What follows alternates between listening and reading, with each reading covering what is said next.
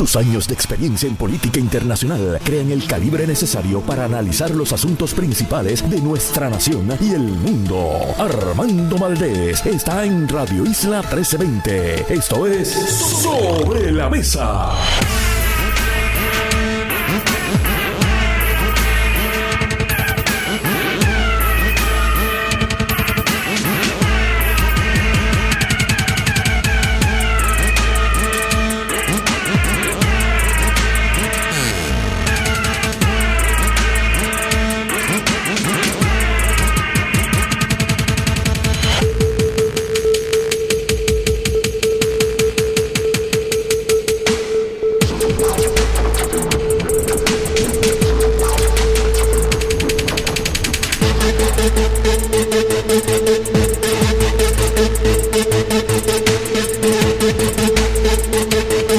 Buenos días Puerto Rico, soy Armando Valdés. Usted escucha sobre la mesa por Radio Isla 1320. Hoy en Sobre la Mesa, Gloria Ruiz Quillan se sienta aquí con nosotros. Periodista estelar del periódico El Nuevo Día de Política. Hablamos con ella sobre lo que está pasando en Ponce. ella tiene todas las fuentes, ella tiene toda la información yo quiero que me explique, a ver, por qué el alcalde de Ponce, Luis Irizarry Pavón, tomó esta decisión de no cumplir con su palabra empeñada en un acuerdo donde está su firma. Vamos a hablar sobre eso con ella. Además, la secretaria del Departamento de la Familia, Cieny Rodríguez, se sienta con nosotros. Yo estuve hablando con ella la semana pasada, o quizás fue esta semana, ahora no me acuerdo hablamos sobre las estadísticas que tiene el Departamento de la Familia de casos de abuso y agresión sexual contra menores que están bajo la custodia del Departamento de la Familia, específicamente en hogares de crianza, en instituciones y en contexto familiar, que según ella me explicó es el contexto en el cual están tratando de mantener a los y las menores. Ella me dijo que me iba a conseguir los datos.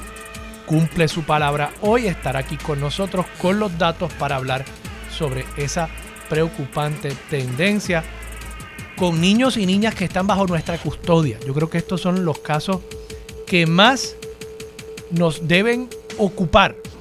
Todos nos deben preocupar, pero estos en particular son personas, niños y niñas menores de edad que están bajo nuestra custodia.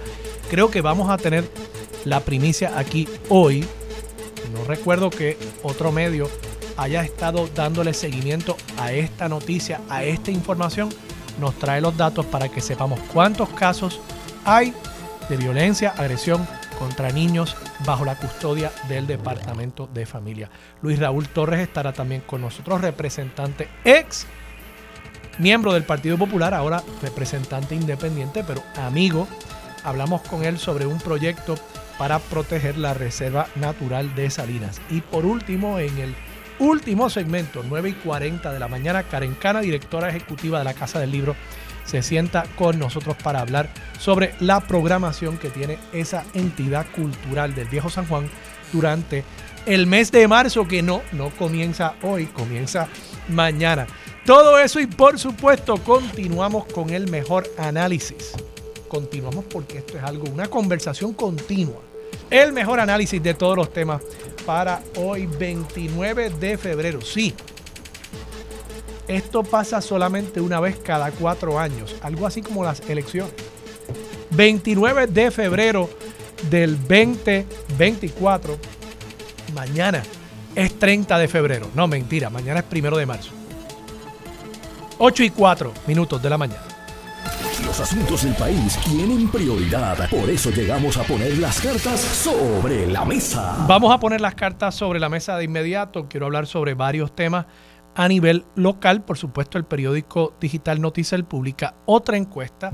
Tiene datos acerca de la primaria en el PNP entre Jennifer González y Pedro Pierluisi y también simula un plebiscito entre las opciones de la estadidad la libre asociación y la independencia. Vamos a estar hablando sobre esos datos.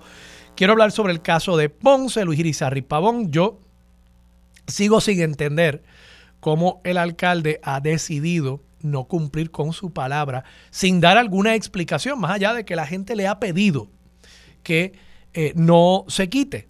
Y esto parecería ser entonces realmente una falta a su palabra, una mentira. Yo creo que esto estaba diseñado y realmente sorprende que una persona que hace alarde de unos valores cristianos ahora esté incumpliendo precisamente con uno de los mandamientos.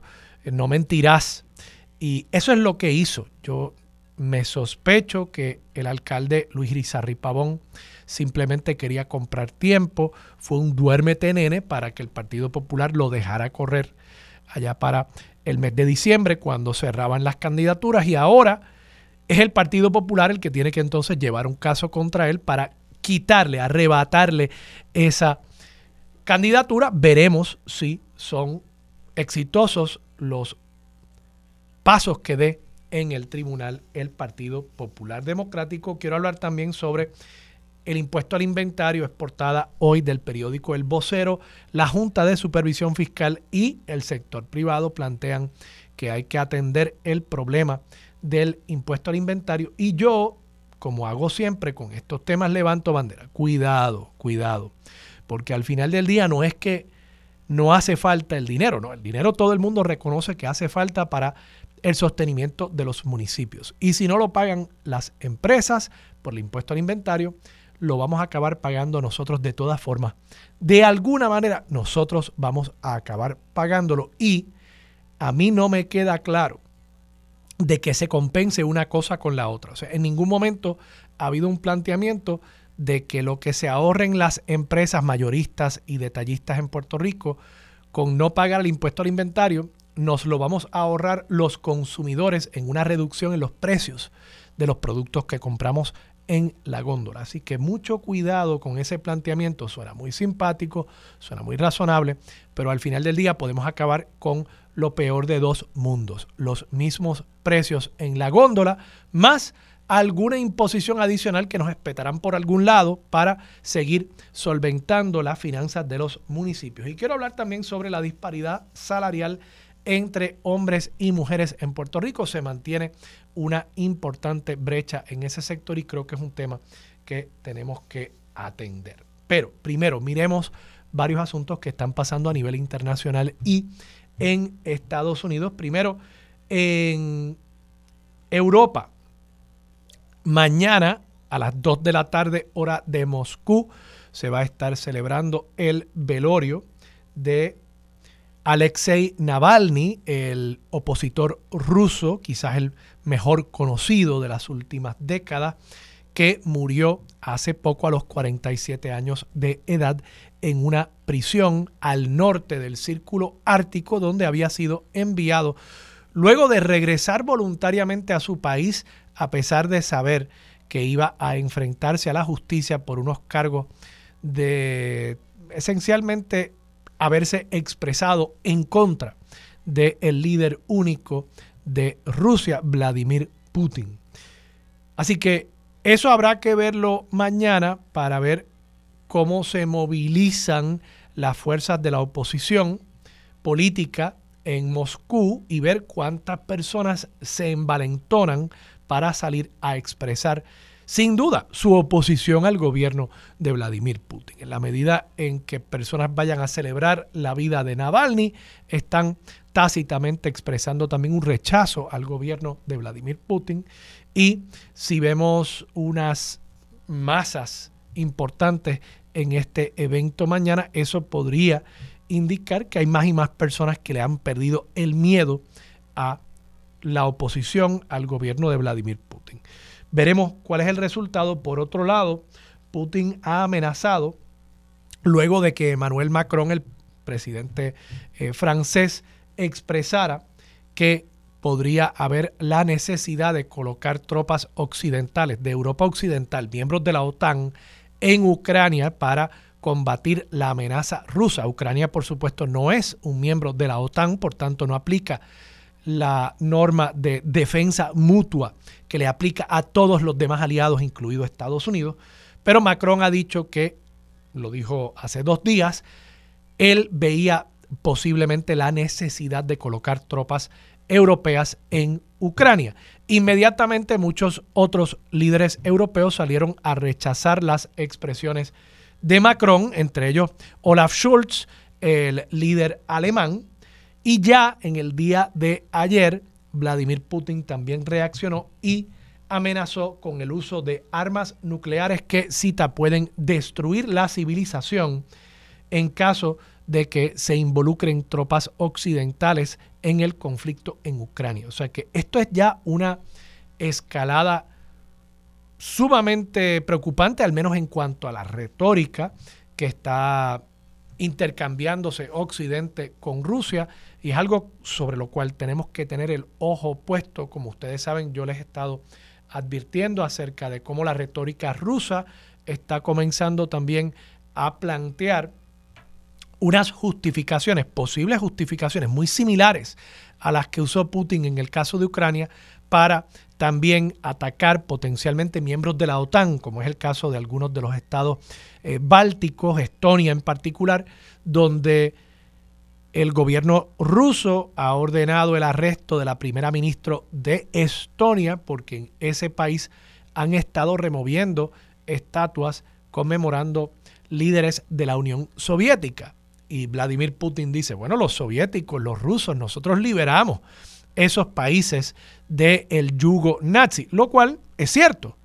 Pero igual luego colocaron bajo el yugo soviético a todo ese bloque de países de Europa Oriental y, y derecho tienen dentro de sus límites territoriales de establecer quiénes son los héroes que se celebran a través de la colocación o la remoción de estatuas, igual que eso ha sido un debate en Estados Unidos y hasta aquí recientemente con la posible remoción o incluso la remoción vandálica de una estatua de Juan Ponce de León en la Plaza San José en el Viejo San Juan.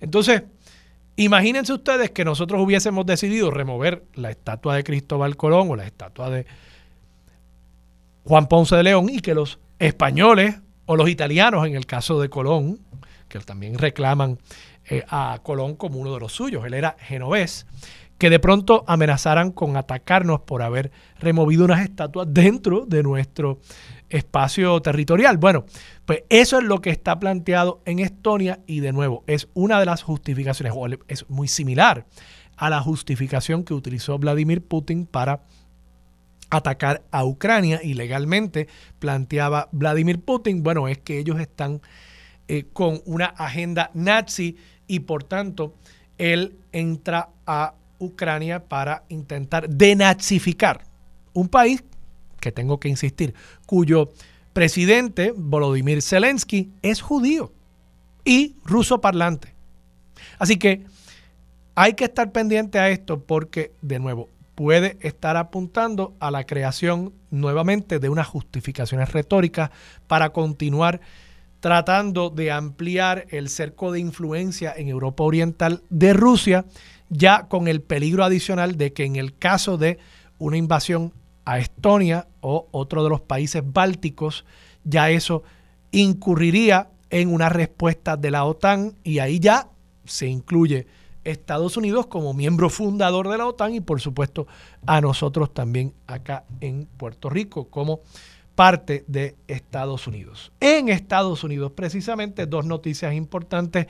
Hay un posible acuerdo presupuestario en el Congreso que tendría que ser aprobado en las próximas horas para evitar a partir de mañana un cierre en el gobierno federal, como ha pasado ya anteriormente. Esto sería un acuerdo bipartita porque Mike Johnson, el líder republicano en la Cámara, no logra consolidar una mayoría de su propio partido republicano para aprobar ellos presupuestos, no tienen que utilizar votos demócratas y eso al final del día también le cuesta a él porque hay unos líderes en el Partido Republicano que entienden, si somos mayoría deberíamos gobernar nosotros, no deberíamos estar haciendo acuerdos con los demócratas para gobernar. Claro, hay que hacer acuerdos porque en el Senado la mayoría es demócrata y en la Casa Blanca está de residente también un demócrata. Y por último, el Tribunal Supremo Federal ha asumido la jurisdicción en el caso en el que Donald Trump está reclamando que él como presidente y aún ahora como expresidente tenía inmunidad total y absoluta de cualquier tipo de procesamiento criminal por las acciones oficiales que él tomara como presidente. Y claro, la definición de acción oficial que él pretende aplicar a sus casos es muy amplia, incluyendo actos ilegales como los que le imputa el fiscal especial Jack Smith en cuanto a la elección. Entiéndase, él está planteando que aún aquellas acciones que tomó para tratar de buscar los 11 mil votos que le hacían falta en Georgia y utilizar otras estrategias para evitar la certificación de Joe Biden como presidente, aún aquellas acciones en la medida en que él era presidente en ese momento deben entenderse como acciones oficiales y por tanto él debe estar inmune de cualquier procesamiento criminal. Eso claro, para algunas cosas es necesario, los presidentes tienen que poder actuar y no pensar que van a ser acusados luego de abandonar la Casa Blanca, tienen que poder actuar en momentos de crisis, tienen que poder enviar soldados a la guerra, tienen que poder, sí, matar personas en el exterior que pretenden hacerle daño a los intereses y a la seguridad nacional de Estados Unidos. Eso pasa todos los días. Si un presidente hace esas cosas, abandona la Casa Blanca y es procesado por haber tomado ese tipo de acción oficial, ahí entonces limitaría el ámbito de acción y podría representar un peligro para la seguridad nacional de Estados Unidos. Ahora, bien, ¿significa eso que puede hacer cualquier cosa? Hubo un argumento incluso de que Donald Trump podía mandar a matar a un opositor político y si él era presidente en ese momento, eso se consideraría una acción oficial. ¿Y cómo hacen esa distinción entre lo permisible para fines de asegurar la seguridad nacional y lo impermisible por ya pasar alguna raya y dejar de ser acción oficial y convertirse en acción criminal sobre la cual podría procesarse a un presidente, a un y particularmente luego de que abandone la Casa Blanca, esa va a ser la controversia sobre la que versará este caso que lo va a estar viendo en argumentación oral el Tribunal Supremo en abril, pero esto además pospone el procesamiento criminal, los juicios criminales y sigue complicando el que pueda haber un calendario de juicio antes de las elecciones y por supuesto después de las elecciones particularmente. Si ganara Donald Trump, sería académico porque él se aseguraría de que al menos los casos federales él los detendría como presidente y jefe del Departamento de Justicia. Hablemos sobre la encuesta de Noticel, aterrizando acá en Puerto Rico. Interesante, la encuesta que publica hoy este periódico digital pone a Pedro Pierluisi manteniendo su ventaja, incluso ampliando un poco su ventaja sobre Jennifer González, según los resultados que ha publicado. Si las primarias hubieran sido para la fecha en que se realizó esta encuesta, que fue hacia finales de este mes de febrero. Creo que concluyeron el proceso de encuestas allá para el 22 de febrero, o sea, hace una semana. Esto está fresquecito. Si la primaria hubiese sido en esas fechas, Pedro Pierluisi hubiese prevalecido con un 53% del voto frente a Jennifer González con un 44%.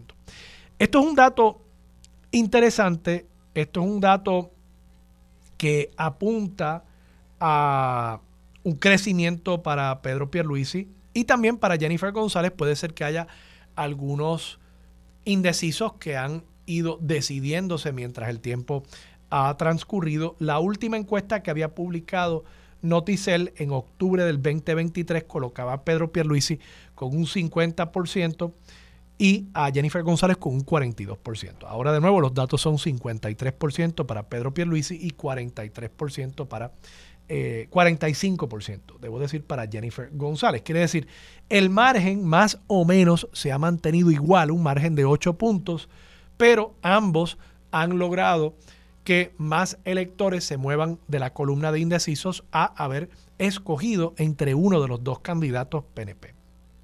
Dicho esto, esto podría apuntar a unas complicaciones para el PNP de cara a las elecciones, porque, bueno, se anticipa que esta va a ser una primaria sangrienta, sangrienta. Y ya Edwin Mundo a mí me había confirmado en ABC directo y sin filtro que para la primaria nada más, ellos estarían invirtiendo cerca de 8 millones de dólares, si lo escucho bien, 8 millones de dólares en la primaria y posteriormente recaudarían otros 5 millones para parear ese dinero y tenerlo disponible para la candidatura a la gobernación en la elección general. Así que esta va a ser una de las primarias más costosas en la historia del país y probablemente va a haber una campaña negativa muy dura. En la medida en que ese margen Pedro Pierluisi no lo pueda ampliar y que tenga otra victoria estrecha.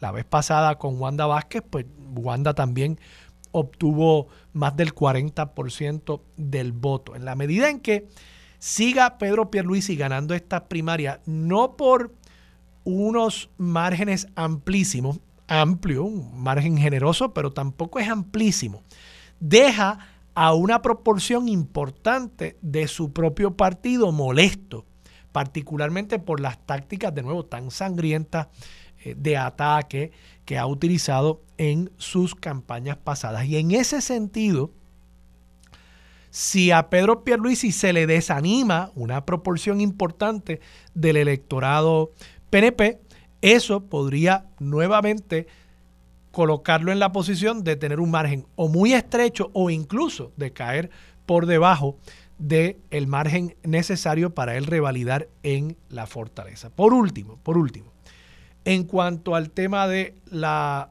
estadidad, o debo decir el estatus, se le pregunta a los electores cómo votarías en un nuevo plebiscito sobre el estatus político de Puerto Rico. 47.2% favorecería la estadidad, 23.3% la libre asociación, 11.4% la independencia y 18.1% dice no saber.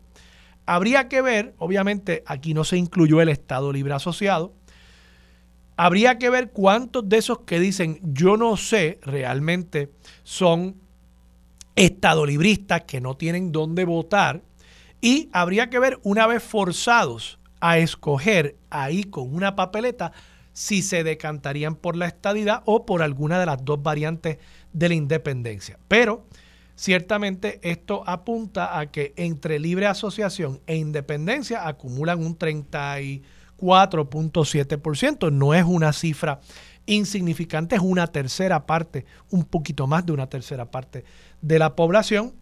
Y yo creo que ese indeciso, ese no sé, ese estado librista es el que al final del día definiría realmente quién aquí gana este plebiscito. Y vamos a ver quién realmente le habla a esos estadolibristas. Yo lo que veo es que todos los sectores políticos aquí con los estadolibristas los tratan como si tuvieran sarna. Pero está bien, así pretenden crecer.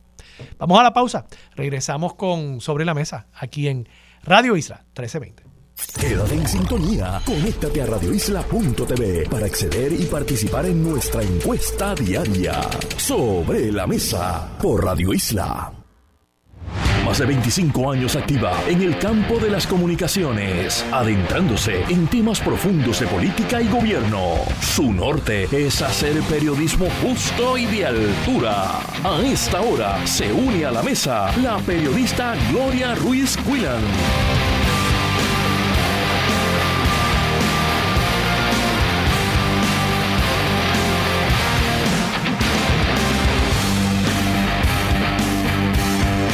Regresamos, soy Armando Valdés, usted escucha sobre la mesa por Radio Isla 1320 y a esta hora está sentada en la mesa Gloria Ruiz Cuilan. Gloria, buenos días.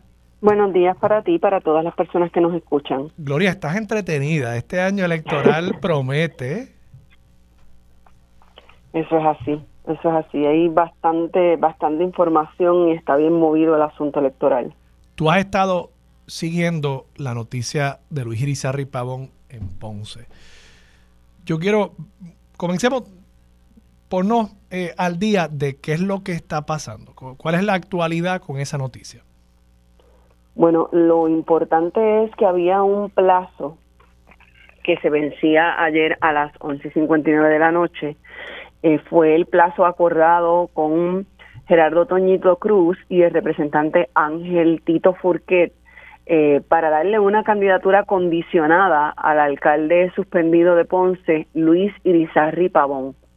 Eh, recordemos que él está acusado, que enfrenta unos cargos que son de naturaleza criminal, eh, y estaba el periodo de erradicación de candidaturas, el partido decidió darle esta erradicación de candidatura condicionada. Él tenía entonces que si su caso no se resolvía antes de la medianoche del 28 de eh, febrero, entonces él iba a presentar su renuncia de manera voluntaria ante el secretario del Partido Popular Democrático, cosa que no hizo. Y como no hizo, ayer decidió el secretario del partido que acudiría al tribunal para pedir la desertificación del alcalde suspendido. Recordemos que según el Código Electoral, quien único puede pedir la desertificación de cualquier persona una vez ya certificada, obviamente, como es el caso del alcalde, es el tribunal. Y establece en su artículo 7.5 que se le da 10 días a la parte eh, que se demandó, en este caso se presenta una querella, que es lo que va a hacer Gerardo Toñito Cruz, tiene 10 días el, el, la persona eh, de la que se querellaron para que pueda contestar y 10 días el tribunal para resolver, pero establece el código electoral que el tribunal tiene la prerrogativa de cambiar esos días y hacerlo de manera más acelerada. Así que hay que ver qué sucederá. Geraldo Toñito Cruz ha dicho que va a acudir mañana, presentar el recurso mañana y que tan reciente como hoy mismo pudiesen comenzar conversaciones con el liderato del PPD en Ponce para determinar cómo se va a llenar esa vacante. Y hasta el momento, Furquet es una de las personas que ha mostrado interés, así como la vicealcaldesa Marlese Cifre.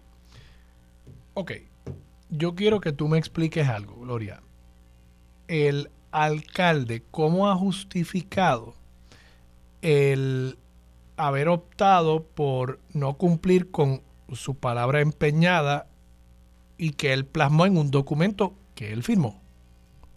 Un asunto muy importante, el, el alcalde no ha concedido entrevista, el alcalde sencillamente en momentos en que Toñito Cruz conducía la conferencia de prensa en la que anunciaba que estaría acudiendo a los tribunales, emitió unas declaraciones escritas en las que alegaba que él era inocente eh, y que sencillamente el acuerdo era una patraña.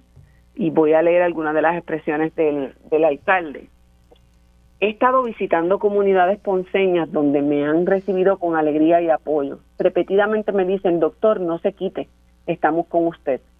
Por esa y por todas las razones anteriores, quiero dejar claro que no renuncio en medio de esta patraña. No existe razón para dejar mi puesto y mi candidatura. Y por supuesto, Cruz respondió a las expresiones del alcalde diciendo lo siguiente.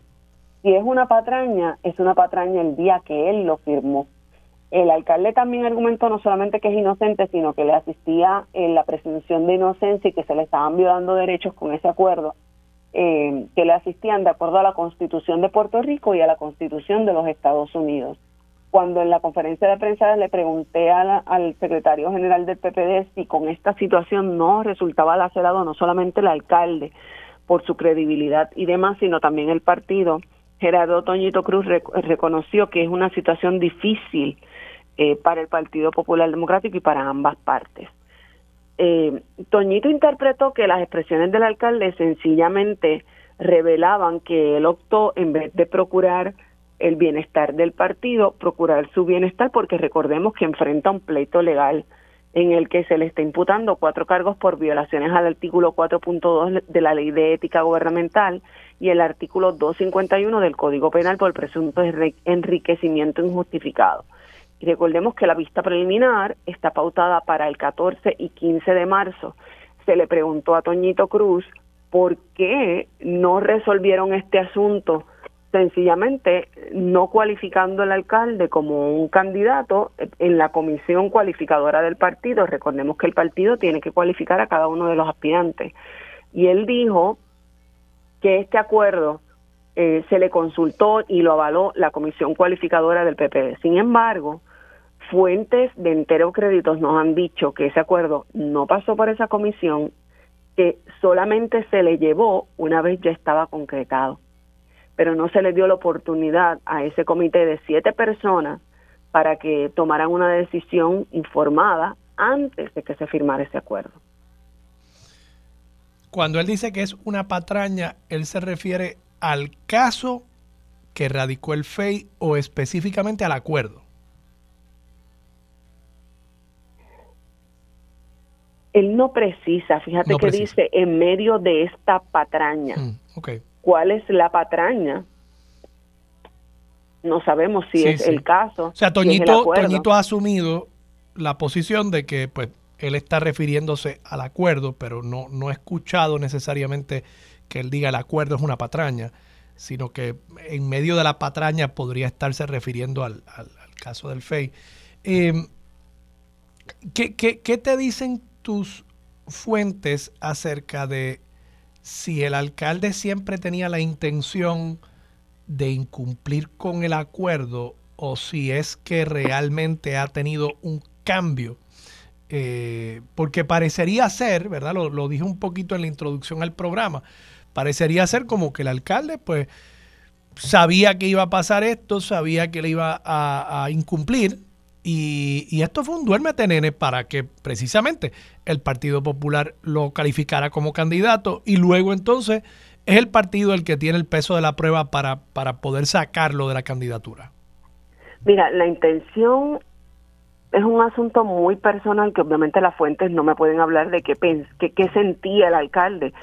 Em, y tampoco creo que el alcalde, siendo una persona prudente eh, o razonable va a exteriorizarle a alguien en medio de concretar un acuerdo con el PPD, realmente yo no voy a cumplir esto, no. Pero sí las fuentes me han dicho algo que es muy importante, que el acuerdo fue un error desde su inicio. Esta es la opinión de fuentes. ¿Un error de quién? Un error de haberlo concretado. No sabemos de quién fue la idea de realizar el acuerdo, si fue de Toñito, si fue del alcalde, etcétera Toñito expresa unas razones eh, un tanto poderosas porque indica que con las con las acusaciones que han habido por parte de la oficina del panel del fiscal especial independiente han surgido cuestionamientos en términos de que esta, este ente está manejándose de manera política. Por lo tanto, el partido no podía correrse el riesgo de sencillamente ante una acusación del FEI sacar a un alcalde que en efecto fue electo y electo de manera contundente por esa por esa sombra que existe sobre el FEI eh, y que habría y que si ellos hubiesen hecho eso habría la puerta para que importantes alcaldes de la colectividad y recordemos que el PPD es el partido que más alcaldes tiene de los 78 municipios tiene 45 el PNP tiene el restante eh, habría la puerta para que entonces de manera política le estuviesen tumbando entre comillas estos alcaldes. Eh, lo que me dicen las fuentes es que era un, un asunto de lógica, de certifícalo. O, no lo certifiques, mejor dicho, no lo certifiques al momento en que tenía estas acusaciones y mide eh, el balance de tu, de tu decisión, porque un proceso legal, me dicen las fuentes, eh, no vas a conocer nunca cuándo se va a dilucidar. Tenías que tomar una decisión que tenía, pudiese tener un peso político, pero había que tener mano firme. Había que, tomar una decisión asumiendo los riesgos, fuesen los que fuesen. Eh, y esa es la, conclusión de, de, Fuentes. Incluso ayer tuvimos la oportunidad de hablar con Guillermo San Antonio Hacha, que fue comisionado electoral del PPD, y entendía que el alcalde pues tenía que renunciar y que no se le debió dar ese, ese acuerdo. Igual pensaba, piensa Francisco y Cosaya, que cuando nosotros tuvimos información temprano en la mañana ayer de que el alcalde en efecto no iba a renunciar e iba a incumplir con el acuerdo, me reaccionó diciendo, no me sorprende. Gloria, tengo, tengo dos o tres preguntas más sobre, sobre este tema eh, antes de pasar a, a otros temas que tú has estado cubriendo durante la semana, pero tengo que hacer una pausa. Cuando regresemos, seguimos hablando con Gloria Ruiz Cuilan del periódico El Nuevo Día sobre el caso de Luis Irizarri Pavón y el Partido Popular Democrático en Ponce. Eso es lo próximo aquí en Sobre la Mesa por Radio Isla 1320.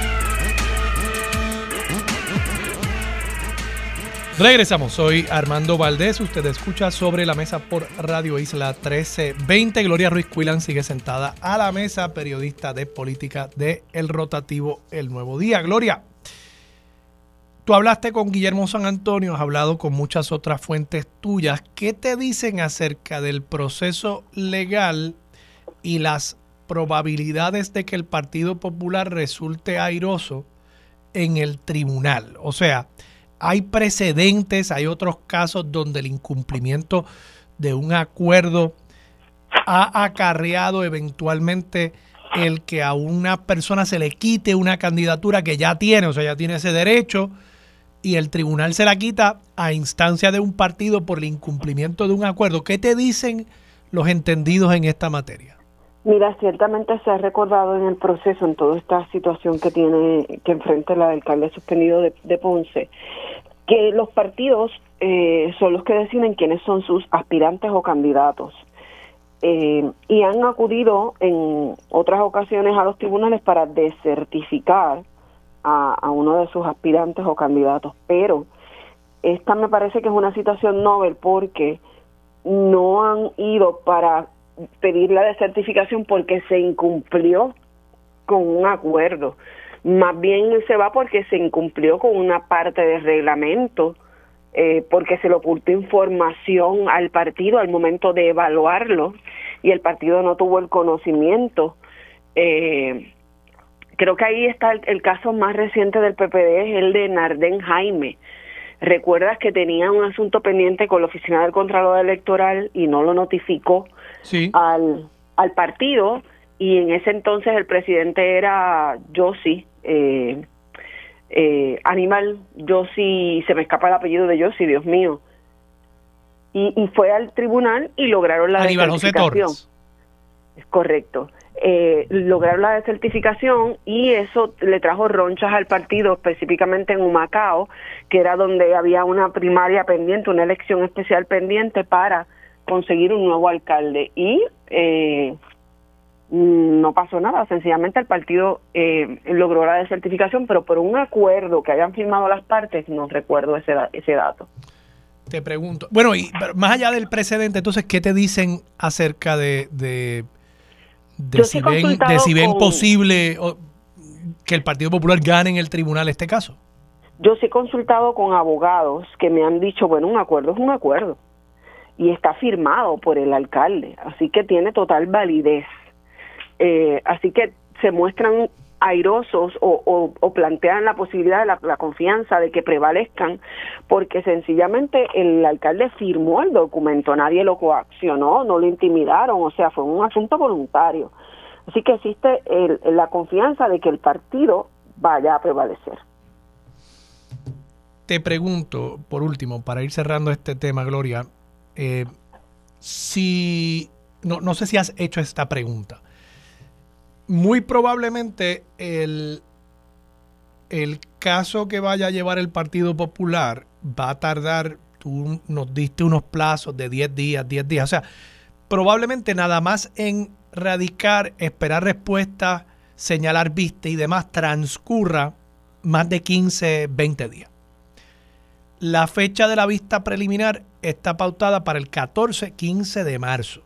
Si en esa vista preliminar el alcalde no se le hallase causa para juicio, que es una posibilidad. ¿Qué haría el Partido Popular en ese momento? ¿Desistiría o insistiría en que por haber incumplido con el acuerdo hay que sacarlo, aun si ya el caso del FEI se cayó? ¿O si le hayan causa, has escuchado de alguna persona cercana al alcalde que ya en ese momento él tenga la intención de decir, bueno, pues, pues está bien, pues ya, ahora sí me echo eh, para atrás. Eh, que has analizado, porque de, pronto eso, o sea, si, si el alcalde saliese bien el 14, 15 de marzo en la vista preliminar, se le complica aún más al Partido Popular el asunto en la medida en que insistieran en querer hacer cumplir el acuerdo si el alcalde ya no tiene un caso en las costillas?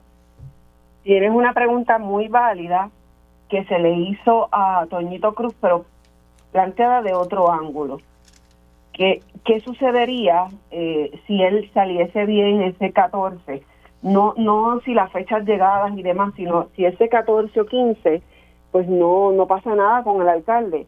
Y Toñito Cruz fue muy puntual en decir, bueno, pues tanto y bueno, me alegro por el alcalde y y nada, no pasa nada, dando un poco a entender de que pudiese seguir siendo el candidato. Pero aquí hay abogados que han planteado lo siguiente. Pensemos por un instante que el alcalde sale muy bien, pero recordemos que las reglas le reconocen, las reglas del tribunal y de la judicatura y demás le reconocen un, una, una especie de, ¿cómo llamarle de alguna forma? Para los fiscales especiales independientes tienen, no es un atributo, tienen un detalle que es a diferencia de la defensa, y es que cuando se le caen este tipo de casos pueden ir en alzada. Claro, claro. Y, lo, y, lo, y existe la regla, que es a la que me quiero referir, la que han traído mi atención abogados y expertos en el tema, que los jueces, cuando los fiscales especiales independientes van en alzada, no tienen la discreción de negar esa petición en alzada. Es sí o sí. Entonces es un escenario que complica aún más la situación del alcalde suspendido. Sí, sí, aunque saliera bien el 14 y 15 de marzo. Nada despinta que un FEI diga, pues no, yo voy en alzada. Seguro, y eso podría tardarse dos meses más. Es correcto. Y eso lo planteó Toñito, no específicamente esas reglas, sino el hecho de que hay un asunto de incertidumbre aquí, de que ellos no controlan el tribunal. Y eso dio pie a que le preguntáramos, bueno, pero es que la incertidumbre existía al momento en que firmaste el acuerdo. ¿Qué cambió? Y recordó entonces eh, que para ese momento no tenían ni, ni habían pensado aparentemente la posibilidad de que se dilatara este proceso, como en efecto se dilató por las estrategias de los abogados del, del alcalde. Así que es, es complicada la situación. Interesante. Eh, y, y, por otro lado, la otra posibilidad de que le haya en causa, eh, eso no, no sabemos cuál sería la reacción del alcalde en ese caso. No. No. no. Sí me manifestaron que tú me preguntaste hace un instante antes de la pausa sobre la intención del alcalde, si realmente él firmó ese acuerdo pensando, bueno, pues lo firmo y no cumplo nada. No sabemos eso, pero un detalle muy importante que me trajeron algunos abogados es, es que si yo fuese abogado del alcalde, yo no, no quisiera que el alcalde me deje ni la posición de alcalde ni la, ni la candidatura porque son posiciones que le dan poder. En medio de una acusación y nos guste o no nos guste, tú no quieres una persona que esté en el piso, o sea, el dejar la candidatura o el cargo de alcalde de manera voluntaria hasta cierto grado se reconoce públicamente y recordemos que en la política la percepción lo es todo. Eh, como si él estuviese admitiendo los hechos que se le imputan. Por lo tanto, era obvio previo a la firma de ese acuerdo, que si te ponías en los zapatos de un abogado de defensa, le iba a aconsejar al alcalde, olvídate de la fecha, no salgas de ahí, ni de la candidatura, ni, ni de tu cargo como alcalde. Era obvio. Claro, en el caso de los alcaldes, cosa que nunca se ha retado y yo creo que debería retarse, pues yo creo que eh, eh, es totalmente inconstitucional, va contra el debido proceso de ley, pero hasta el momento nadie lo ha retado el FEI tiene el poder de suspender a los alcaldes acusados. Entonces, el alcalde pues realmente no ostenta el cargo en propiedad en este momento. Y, eso yo creo que desde el punto de vista desde el punto de vista político, yo creo que le complica la cosa a una persona que está aspirando a la reelección, porque tú no puedes poner una primera piedra, tú no puedes ir a inaugurar eh, una obra que hayas hecho durante tu incumbencia, tú no puedes pisar la alcaldía, entonces, ¿cómo tú le estás pidiendo a la gente, dame un voto de confianza para yo regresar a la alcaldía cuando hoy tú no puedes pisarla? O sea, e, entiendo el punto, ¿no? Desde el punto de vista legal hay esa consideración, pero desde el punto de vista político también esto es, yo creo, un escenario bien complicado para una figura que va a, la reelección. Y el secretario del PPD también recordó, y él estuvo envuelto en ese pleito, que cuando una acusación eh, también contra el, el quien fuera el alcalde de, de Vieques, Víctor Emery, y lo sacaron de su cargo, hubo un recurso idéntico al que presentó el alcalde eh, a principios de este año y el Tribunal Supremo le falló en contra, que era para devolverlo a su posición. Y en el caso de Víctor Emery se logró devolver a su posición. Así que Toñito reconoce, eh, existía ese, ese pleito y había posibilidades porque se logró en el pasado. Sí. Digo, en el caso de Víctor Emery, en el caso de Víctor Emery, corrígeme, ¿en qué, año fue eso? No recuerdo el año. Pero fue antes, fue antes de la administración de Ricky Rosselló. Yo entendería que sí. Sí, porque el problema, o sea, recuerda que antes el poder de suspender los alcaldes lo tenía la oficina del comisionado de asuntos municipales. Que fue eliminada bajo la administración. Que fue eliminada y entonces se creó esa división en el FEI. O sea que yo creo que hay unas, hay unos hechos distintos en este caso, porque con todo y que yo creo que suspender un alcalde que meramente ha sido acusado, no se le ha aprobado nada, es un paso que la legislatura no aceptaría para ellos mismos, por ejemplo, eh, y no la aceptan. Pero por lo menos ahí habían dos entidades distintas. Aquí estamos hablando de que una misma entidad acusa y adjudica que sus acusaciones son lo suficientemente serias como para suspender al alcalde. Y eso a mí me parece una violación al debido proceso de ley. Ese planteamiento, pues yo no sé si alguien lo ha llevado correctamente ante el tribunal y yo creo que debería llevarse, porque es, un tema, me parece muy, muy sensitivo de derecho constitucional. Pero bueno, Gloria, gracias. Siempre la orden. Gloria Ruiz Cuilan, periodista de El Nuevo Día. Vamos a la pausa, regresamos con más de Sobre la Mesa por Radio Isla 1320.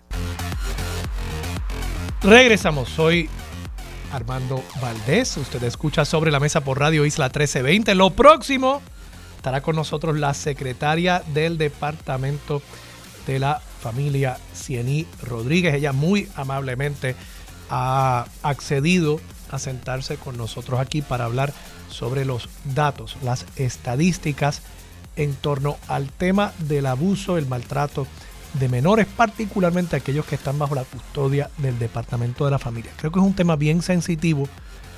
No es que sea culpa de nadie, no es que sea culpa del Departamento de la Familia, pero es algo que tenemos que visibilizar. De nuevo, hagamos la distinción. Hay casos donde hay un caso de abuso, un caso de agresión, un caso de violencia contra un menor y el Departamento de la Familia retira ese menor del hogar, del contexto en el que se está dando ese patrón de abuso. Eso es una situación. Y ahí tenemos las estadísticas y creo que hemos sido en los medios de comunicación muy efectivos dándole seguimiento a esas estadísticas y cómo el departamento atiende esos casos. Ahora, de lo que estamos hablando aquí es, una vez ya ese niño, ese menor, está en custodia del departamento de la familia, hemos tenido anecdóticamente información acerca de casos también de agresión, de violencia, de abuso ya cuando están en el sistema del departamento de la familia. Y la pregunta es, ¿cuántos casos son? ¿Cómo se atienden? ¿Qué consecuencias hay? De nuevo, sobre eso hablamos con la secretaria del Departamento de la Familia en breves minutos. Además estará con nosotros Luis Raúl Torres, representante del precinto 2 de San Juan y ahora representante independiente. No está afiliado a ningún partido y aspira a ocupar un escaño por acumulación en la Cámara de Representantes el cuatrienio próximo. Hablamos con él sobre, vamos a hablar un poquito sobre su campaña, pero además hablamos sobre un proyecto para proteger la Reserva Natural de Salinas. Y por último, en el último segmento del programa, a las 9 y 40 de la mañana, Karen Cana, directora ejecutiva de la Casa del Libro, estará con nosotros para hablar sobre la programación cultural que tienen para este mes de marzo que comienza mañana. No comenzó hoy, hoy es 29 de febrero del 2024, son las 9 en punto de la mañana. Los asuntos de toda una nación están sobre la mesa. Seguimos con el análisis y discusión en Radio Isla 1320. Esto es Sobre la Mesa. Regresamos, soy Armando Valdés, usted escucha sobre la mesa por Radio Isla 1320, la secretaria del Departamento de la Familia, Cieny Rodríguez Troche, está con nosotros a esta hora sentada a la mesa. Secretaria, buenos días, ¿cómo está? Buenos días, Armando, un placer estar con ustedes. El placer es mío y quiero agradecerle. Creo que es la primera vez que estoy por aquí, ¿verdad? Así que, que para bien sea. Creo que lo es y, se lo agradezco mucho eh, su, su eh, elegancia para con nosotros eh, al sentarse a la mesa aquí para hablar sobre un tema tan importante. Secretaria, la semana pasada, o quizás fue el lunes, se me olvida ahora exactamente cuándo fue, hablamos brevemente en directo y sin filtro por ABC Puerto Rico. Hoy voy a estar en el programa, de paso, hoy y mañana eh, a las 6 de la tarde. Y hablamos específicamente sobre los casos de eh, abuso, violencia, querellas que se presentan en los casos de menores que están bajo la custodia del Departamento de la Familia, usted dijo que nos iba a poder conseguir los datos. Sí.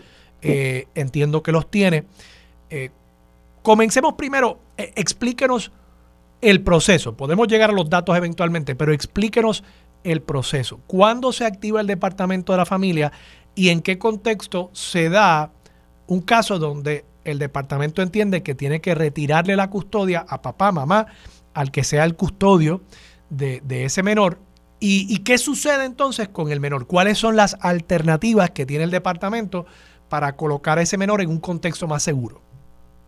Pues mira, que gracias por, por, esta oportunidad de explicar esto. El departamento entra en funciones cuando hay un referido que llega a través de la línea de maltrato eh, y, allí se hace un assessment inicial y preliminar donde se establece si el menor está en peligro presente, eso es que es un peligro inmediato en ese momento, eh, un peligro, eh, peligro presente eh, un peligro inminente, ¿verdad? Que es que sabemos que si se mantiene en el hogar, pues pudiera haber este, agresiones, ¿verdad? Contra el menor, o eh, si hay eh, lo que se llama un alegato de maltrato.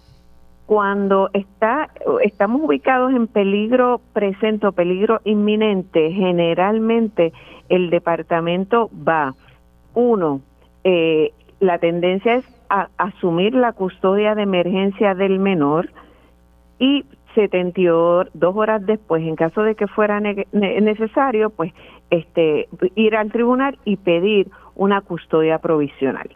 ¿Qué ocurre cuando ocurre eh, se nos, asumimos custodia de emergencia? Pues mira, lo primero que hacemos es que se trata de secretaria permiso perdone perdone que le interrumpa antes de ir a, qué pasa una vez eh, tienen al menor solo llegan querellas o referidos a través de esa línea telefónica no llegan también a través de, eh, no sé, los doctores, que los pediatras que interactúan con los menores, maestros, eh, policías. La que eh, sí, la tendencia es que cuando cuando se nos pide ese referido, ¿verdad? Tiene que llegar inmediatamente se pide que se comuniquen con la línea o se hace la línea para tener constancia del referido y te voy a explicar por qué. Generalmente estos casos, muchos de ellos terminan en tribunal. Entonces nosotros tenemos que mantener una línea y una cadena de evidencia de que el, sistema está corriendo a tenor con como dicta la ley. Si nosotros no tuviéramos un referido documentado, la realidad es que usted es abogado, usted sabe que eso es rápido, este, se, nos cae. Lo primero que hace la abogado es, ah, no, es que esto no, no cumplió con el protocolo establecido y entonces podría ser otro riesgo. Pero eh, generalmente cuando alguien llama al departamento, o ya sea que el departamento se persona por otra razón y se identifica, automáticamente también se entra referido a la línea de maltrato. Así que eh, eso es parte del protocolo establecido.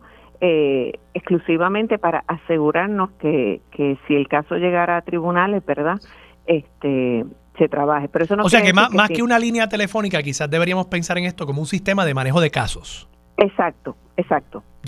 Donde pueden entrar de distintas vías, claro, una persona anónima que llama a, esta línea telefónica o también un fiscal, un maestro, un doctor que, que refiere el caso y entra a este sistema para que todos estén en un mismo sistema de manejo de casos. Exacto, exacto, porque allí lo primero que se hace es que se hace una evaluación preliminar eh, coge toda la información del referido. Eso va directamente, ahora como, como funciona el sistema es que hay un primer cernimiento y a la vez que se determina que hay un peligro presente o inminente, pues entonces se persona el trabajador social y se asume la custodia de emergencia. Cuando se asume la custodia de emergencia, lo primero que se hace es eh, identificar si hay un recurso familiar que no haya tenido eh, problemas en el sistema, ¿verdad? Y si ese eh, se hace una evaluación preliminar del hogar y si ese familiar está de acuerdo, se ubica eh, en, en, ese lugar, ¿verdad? Con ese recurso familiar. Si no se identifican recursos familiares aptos, entonces, dependiendo del, eh, de la necesidad del menor, se ubica o en un hogar de crianza, o en un hogar de grupo, o en una institución. Eh, explíquenos esos tres conceptos, hogar de crianza, hogar de grupo e institución. Pues mira, el hogar de crianza es una familia que se dedica al cuidado de no más de seis menores. No más de seis. Integrado más de seis. No puede tener más de seis. O sea, esto es un foster, un foster care. Un foster. Okay. Y puede estar integrado por una sola persona eh, y específicamente para menores bajo custodia del Estado. El hogar de grupo, eh, en ese tipo de, de hogar, se presta servicio de tipo residencial a menores entre 12 a 17 años con 11 meses, o sea que ya esto es para más grandecito. Y debe estar integrado por un adulto residiendo en el hogar. El mínimo es de 7 menores hasta 12 y también es para menores de, bajo custodia del Estado. Pero, y, déjeme, déjeme, detenerme ahí un momentito, doctor, eh, eh, secretaria. Eh, o sea, un, un hogar de grupo puede ser una casa. O sea, no, no sé si estamos hablando de una institución o si simplemente yo tengo una casa eh, y yo tengo, es una casa grande, tiene muchas habitaciones, eh, le pongo par de literas, yo soy una persona eh, y allí puedo tener de 7 a 12 muchachos. Hasta 12. Porque es un hogar de grupo, ya es grupal, ¿verdad? Y ya los requisitos, pero los requisitos de licenciamiento son, este, cada uno de estos eh, que te estoy mencionando tiene unos requisitos de licenciamiento y o certificación. Pero esta casa, o sea, lo que, quiero entender, este, este hogar de grupo eh, es como, digo, no, no, sé si esto es una palabra correcta, eh, es un orfanato, tiene un letrero afuera que dice residencia de niños y niñas, o simplemente es la casa de una persona, el hogar, residencia de una persona que puede recibir eh, eh, estos niños eh, entre 7 a 12 este, niños? Ya este, ya este es más especializado y te requiere, ¿verdad? que mínimo haya una, un adulto residiendo en ese hogar, pero siempre te va a pedir uno, un sistema de apoyo para los menores. Ok, ¿Y entonces las instituciones? Esos son establecimientos residenciales que se dedican a cuidado y albergue de más de 7 menores de 12 a 17 que están bajo la custodia del Estado. Ok. ¿Verdad? Eh, y le pregunto, secretaria, usted me dijo, me corrige, que estas últimas tres alternativas no se están enfatizando tanto que la, la, tendencia, supongo yo que por políticas federales, políticas estatales, presumo que también por estudios que se hayan hecho, que la tendencia es más a intentar mantener el menor en un contexto familiar, a no, a no llevarlo a la casa de una persona que no conoce, en el caso de un hogar de crianza o a una institución. Eso es así. En la ley 57, en, términos de ¿verdad? su estructura, la tendencia es a, identificar recursos familiares. Pero estas otras tres alternativas están porque no siempre hay recursos familiares aptos para asumir a, su familiar. ¿Qué, número de, menores tiene el departamento en este momento bajo su custodia? En cualquiera de estas este modalidades. Bueno, en todas las modalidades tenemos este cerca de 2.200 niños. 2.200 niños. ¿Y cuántos de ellos están en cada una de estas modalidades? Mira, te tendría que, ese numerito específico no te lo no te lo tengo, pero te lo puedo preparar. Pero más del más este del 50% están en contexto familiar, digamos. Muchísimo más. Mucho muchísimo más. o sea que la minoría de estos niños están en Sí. las instituciones se han ido reduciendo porque en términos de, de, cualificación, ¿verdad? Ahora tienen que tener eh, una serie de especialidades, son, se están dirigiendo a ser instituciones terapéuticas, ¿verdad? Tienen que tener un equipo psicosocial completo. Así que, que hace un poco más complejo el escenario para las instituciones, pero también nos ayuda a asegurarnos que los menores que son ubicados allí tengan eh, las ayudas que necesitan. Claro. Más allá de, más allá de porque una de las cosas que me había dicho también, secretaria, es que esto de enfatizar el contexto familiar también viene de eh, Families First, de la ley federal. Más allá de que lo impone la ley federal, usted como profesional en este campo está de acuerdo con este acercamiento. Y le pregunto porque cuando uno ve los casos de abuso de menores, eh, particularmente agresiones sexuales, por ejemplo, eh, entiendo que una proporción bien alta de estos casos son eh, familiares. Entonces, en ese contexto familiar pueden haber unas lealtades cruzadas, ¿verdad? Eh, uno piensa, no, el abuelito pues siempre va a querer proteger a los menores, pero es que el abuelito también es el papá posiblemente de, de, de alguien que fue el agresor. Entonces, eh, no sé si en todos los casos ese contexto familiar sea el idóneo para asegurar que el niño o la niña no esté en peligro. Pues mira, aquí, aquí te voy a traer un poquito las estadísticas que de las que estábamos hablando. Eh, cuando nosotros vemos las estadísticas de maltrato institucional, porque inclusive todo esto me cae en, ese contexto, yo te puedo decir, y, aquí te voy a estar a, dar estadísticas que datan de cinco años, del 2019 al, actualmente, al 2024. Yo tengo que del 2019 al 2024 en establecimientos residenciales eh, se me han notificado 358 casos de maltrato institucional. En hogares de crianza tengo 364. Wow. Pero cuando vamos a familiares, ese número se me reduce a 27. A 27. Ok, ok. Así que, que, que ¿verdad? Si, si miramos la, la, data, la data lo que me está diciendo es que la tendencia es que con los recursos familiares no necesariamente estamos viendo tantos casos, ¿verdad? De nuevo, yo, yo con esto de las estadísticas, Armando, soy bien cuidadosa, porque en la medida que nosotros hemos comenzado a hablar y visibilizar problemas, todas estas cosas comienzan, ¿verdad? Este, yo digo, se abren las cajas de Pandora, pero son, son cosas que tenemos que, que trabajarlas para atenderlas.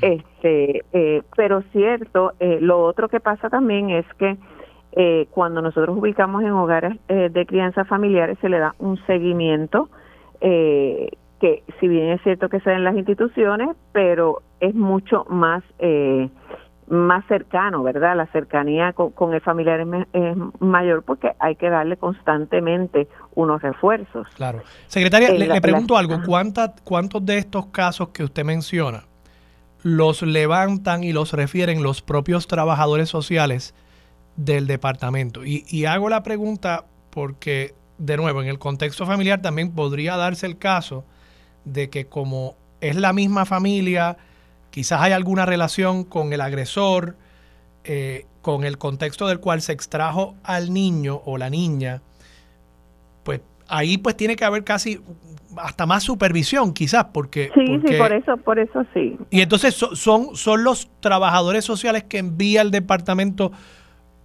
los que levantan estos referidos?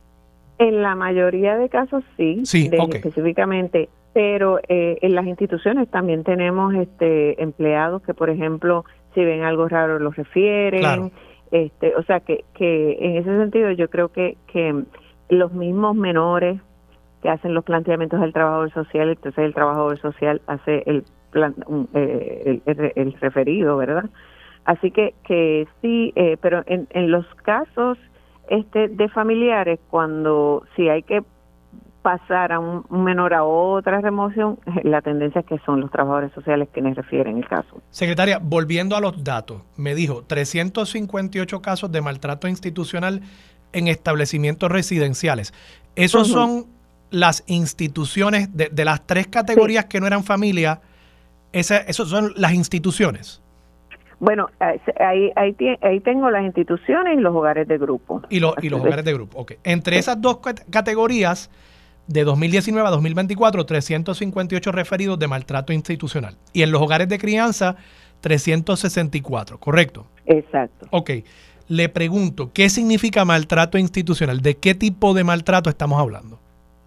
Bueno, allí eh, hay diferentes tipologías. Una puede ser este eh, maltrato emocional, hemos tenido situaciones de maltrato físico eh, y pues obviamente eh, abuso emocional.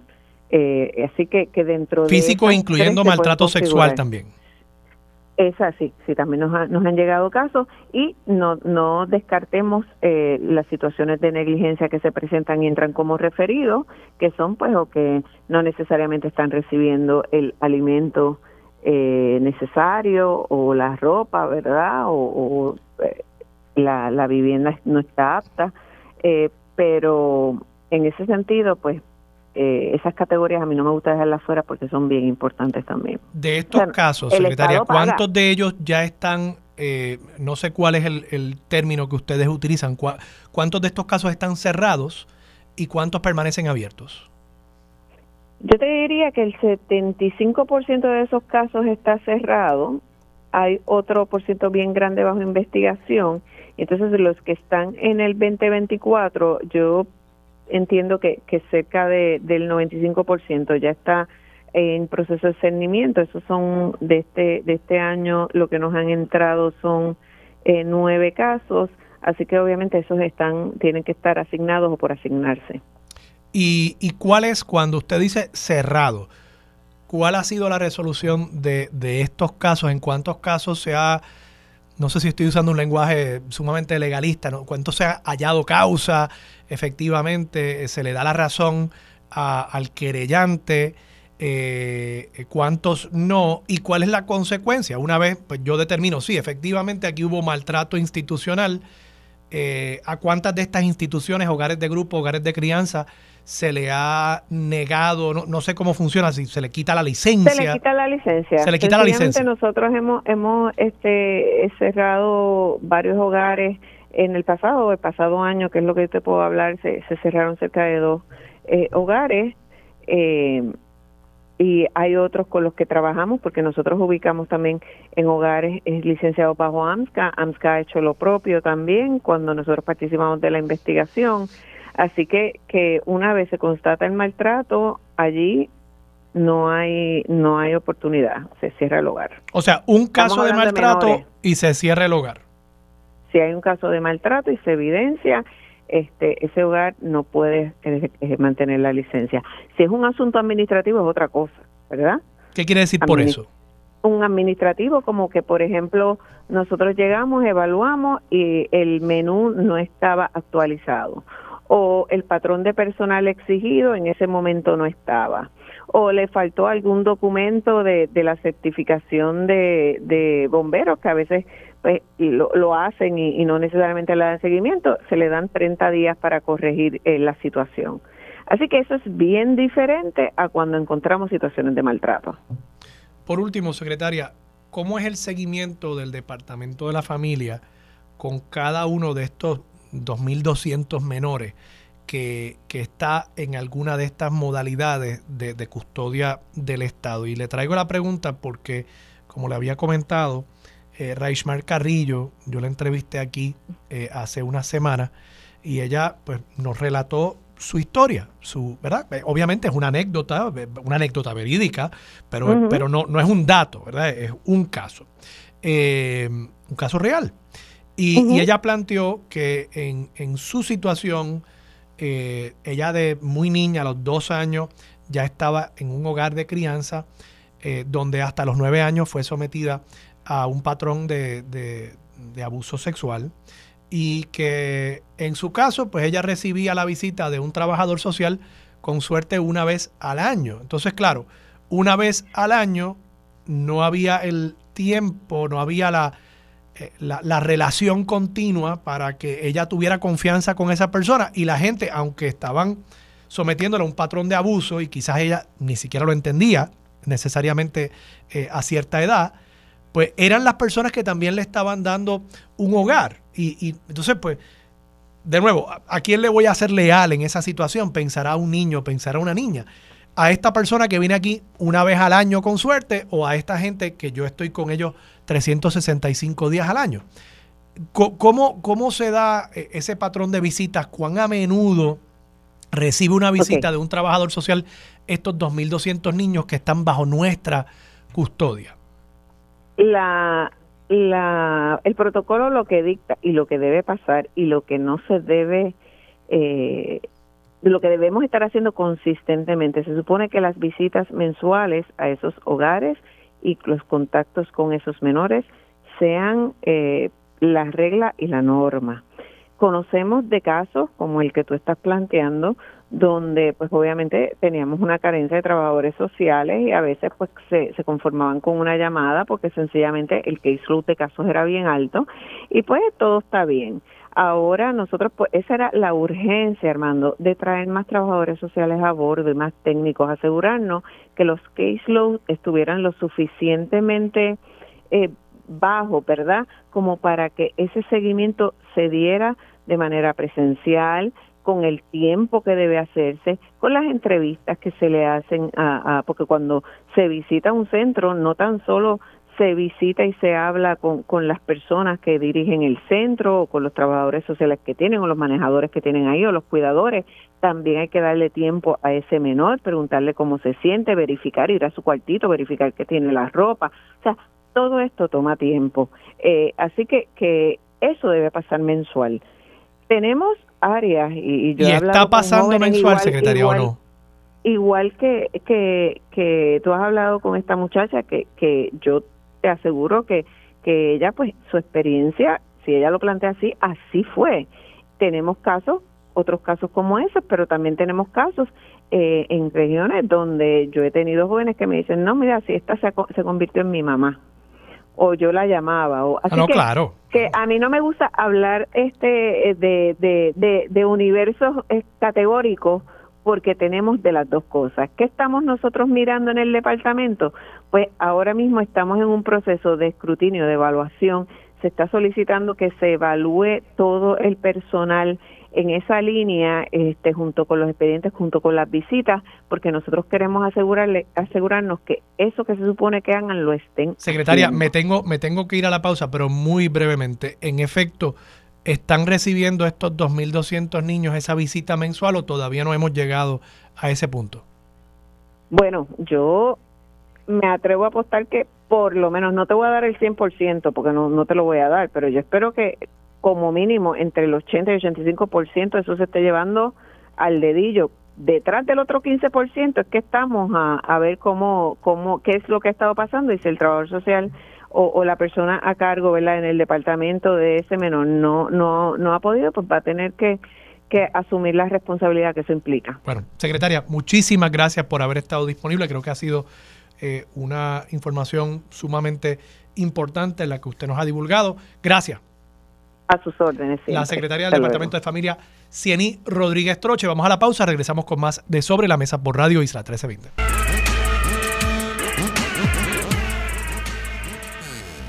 Regresamos, soy Armando Valdés, usted escucha sobre la mesa por Radio Isla 1320. A esta hora está con nosotros el amigo Luis Raúl Torres. Luis Raúl, buenos días, ¿cómo estás? Muy buenos días, Armando, qué bueno saludarte, compartir contigo.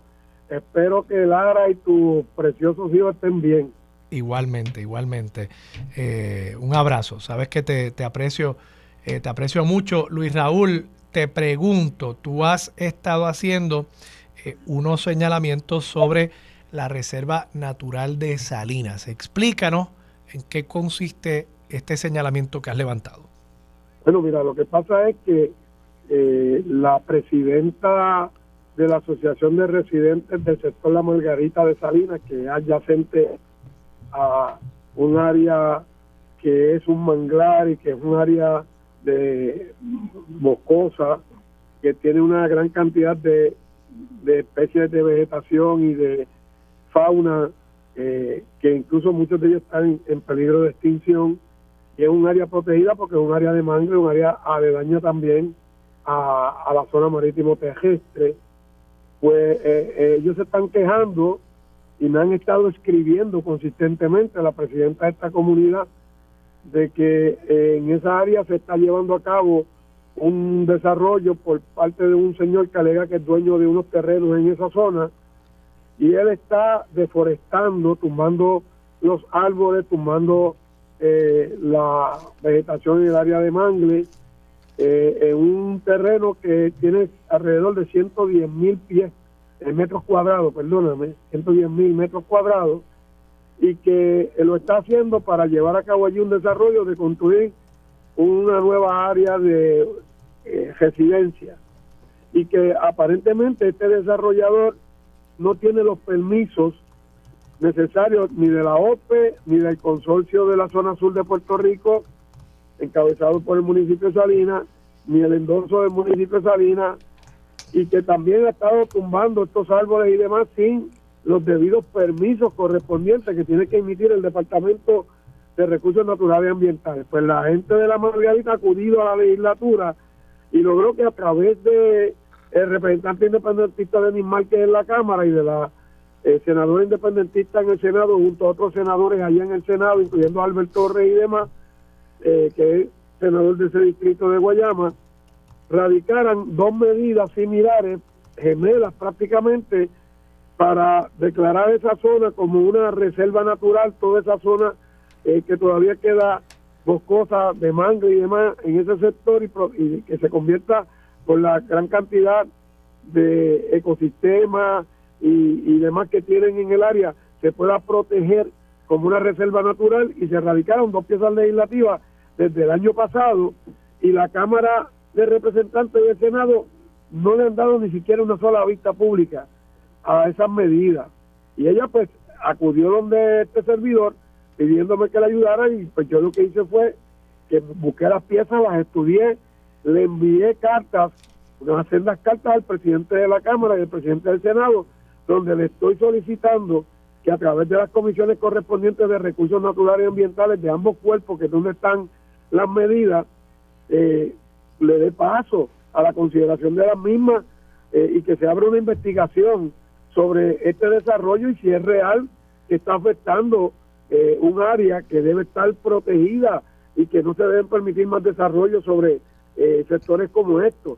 Las, las medidas son únicamente en esta etapa para investigar. No, las dos medidas son para declarar esa zona, toda esa área ahí, del área del sector Abey, de Salinas y de donde está cercano a la comunidad de Margarita, declarar todas esas zonas que están boscosas, eh, que son de mangle, eh, que están en la zona marítimo terrestre, que tienen una gran cantidad de eh, especies que están, incluso muchas de ellas, en peligro de extinción y que deben ser protegidas, que se declaren como una reserva natural. Son proyectos de ley que están ante la consideración de ambos cuerpos legislativos para establecer esa zona como una zona de reserva natural y obviamente al, al, considerar estos dos proyectos y ante las denuncias que están haciendo las comunidades de este sector a través de los medios noticiosos, no cabe duda que sirva también para eh, investigar si es cierto que se están haciendo unos desarrollos allí en forma ilegales y que además de proceder con las medidas se pueda hacer un cese y pedirle a las agencias que intervengan adecuadamente para proteger el área. Te, te pregunto, Luis Raúl, poniendo, ¿verdad?, eh, los planteamientos a un lado que pueda ser el dueño de estos terrenos, el que dice ser dueño de los terrenos. Para, para talar árboles, por ejemplo, se requiere un permiso, donde sea. Eso, eso requiere un permiso, aunque sea en una propiedad donde no hay ninguna controversia ambiental, donde no hay ninguna controversia de titularidad, usted tiene que tener un permiso para poder talar y es posible incluso que le requieran eh, una mitigación. Si usted tala un árbol, pues mire, me tiene que sembrar cuatro en otra parte de su propiedad o en otro lugar para mitigar el daño que ocasiona el, talar un árbol. Que, que, ustedes sepan, te digo tú, los vecinos, ¿hay, ¿hay algún permiso en esa línea? Bueno, según la información que está eh, de conocimiento público, a este señor ya le negaron el que, eh, los permisos para talar árboles en ese sector. Él niega que lo está haciendo. Los vecinos han presentado incluso videos donde se ven las máquinas de construcción amarrando los árboles con cadenas y tumbándolos. Luego también con unos eh, de estos empujando árboles martillándolos hasta que los tumban y luego los pican y los están enterrando bajo eh, el terreno ahí mismo para ocultar el que los están tumbando. Han habido varias querellas de las comunidades al Departamento de Recursos Naturales y los vigilantes van, los vigilantes lo que hacen es que lo orientan de que no pueden tumbar árboles y demás y después alegan que no han visto que estén tumbando ningunos árboles y ahí están hasta los videos de cuando lo están haciendo. La realidad es que él no tiene los permisos para hacer esa deforestación al momento. En algún momento tuvo unos permisos y le fueron revocados los mismos. Eh, incluso el Departamento de Recursos Naturales no le, no le ha emitido ni una sola multa al desarrollador.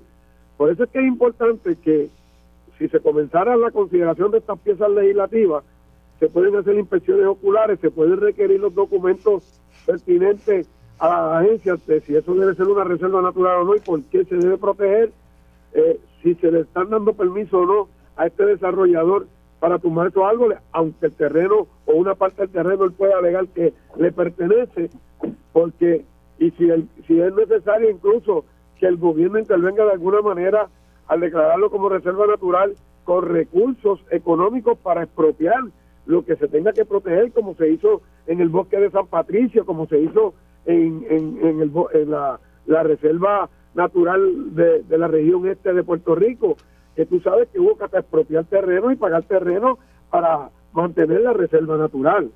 Y entonces, eso es parte de lo que debiera estar evaluando la Asamblea Legislativa. Y desde el año pasado, los proyectos que fueron radicados por Denis Márquez, por eh, la representante María Lourdes, la senadora María Lourdes Santiago del Senado y otros senadores, están allí durmiendo el sueño de los justos y no se están moviendo. O sea, no han tenido vista pública ni nada, no, no ha habido ningún movimiento. Ni siquiera han pedido memoriales a la agencia. Y yo le Y es como tú planteas, Luis Raúl, que los proyectos de ley, pues sí, la intención es aprobar una nueva normativa, pero igual el mero proceso de consideración en una comisión, pues puede prestarse para, para levantar esta información que tú indicas y que yo creo que sería importante entenderla para ver si efectivamente aquí se está eh, violando las normativas eh, ambientales en el país. Y de hecho, la alcaldesa de Salinas intervino eh, en esos asuntos pidiéndole a las agencias pertinentes que paralizaran este desarrollo y que paralizaran lo que allí está sucediendo. incluso ella se había reunido conmigo el año pasado para que a través de la comisión que yo presidía, que tenía su cargo también el área de planificación, eh, que era la Comisión de Desarrollo Económico, Planificación, Telecomunicaciones, Alianza Público-Privada y Energía, que a través de mi eh, comisión yo comenzara una investigación de, de esa situación, de ese desarrollo en esa zona, porque ella entendía que incluso no cumplía ni con los parámetros correspondientes al área de la planificación eh, que está en, el plan de uso de terrenos de Puerto Rico y la alcaldesa vino con un grupo ante este servidor para que la comisión se hiciera cargo, pero tú sabes que entonces vino el momento en que me desplazaron de las presidencias de las comisiones que yo tenía cargo y yo no pude comenzar ese proceso investigativo. Así que hay ahora unas medidas que dieran oportunidad a la Cámara y al Senado de actuar y de eh, ver si lo que está sucediendo allí se debe permitir o no y si de verdad debemos proteger esta zona como una gran reserva natural y eso es lo que le estoy pidiendo a los presidentes de ambos cuerpos legislativos. Luis Raúl Torres, muchas gracias. Si te quiere, hermano, bendiciones para ti y para el pueblo de Puerto Rico. Un abrazo, Luis Raúl Torres, representante por el Distrito 2 de San Juan y ahora candidato a la Cámara de Representantes por acumulación como candidato independiente. Vamos a la pausa, regresamos con más de Sobre la Mesa por Radio Isla 1320. Regresamos, soy Armando Valdés, usted escucha sobre la mesa por Radio Isla 1320. A esta hora está con nosotros Karen Cana, directora ejecutivo de la Casa del Libro. Karen, buenos días, ¿cómo estás? Buenos días, Armando, ¿cómo están? Muy bien, muy bien, ¿y tú?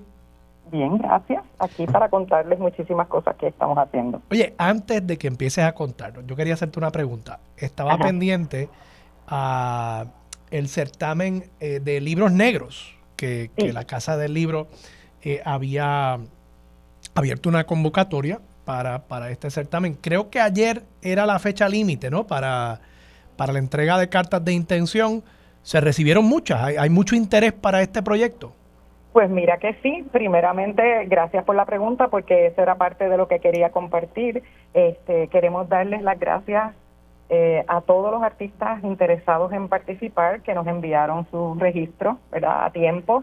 Este, queremos también anunciar que como algunos de ellos este, manifestaron tener problemas con la plataforma, en realidad hemos tratado de identificar qué pasó, pero lo más que ha aparecido es que hay browsers que no que no funcionan bien de distinta manera. Así que, o sea, llenando la, la solicitud, ¿verdad? Pues queremos extender la fecha para el registro. Así que a partir de hoy y hasta el 10 de marzo vamos a, vamos a dar ¿verdad? La, oportunidad a aquellos que tuvieron situaciones y que no nos enteramos, porque nos enteramos de varios que tuvieron situaciones y esas las pudimos resolver.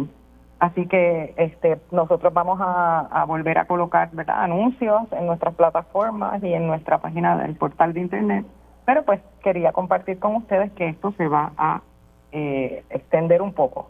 La, lo que no se va a extender, pues obviamente, es la fecha de entrega y a todos aquellos que, ¿verdad?, que tuvieron situaciones y no nos enteramos, pues les, eh, les decimos de, esta manera que si se, si se registran antes del 5 de marzo, pues se les podrá enviar un, un enlace a una orientación virtual a la que se va a invitar a todos los, los que ya están registrados y los próximos para que puedan tener la oportunidad de aclarar cualquier duda sobre el certamen.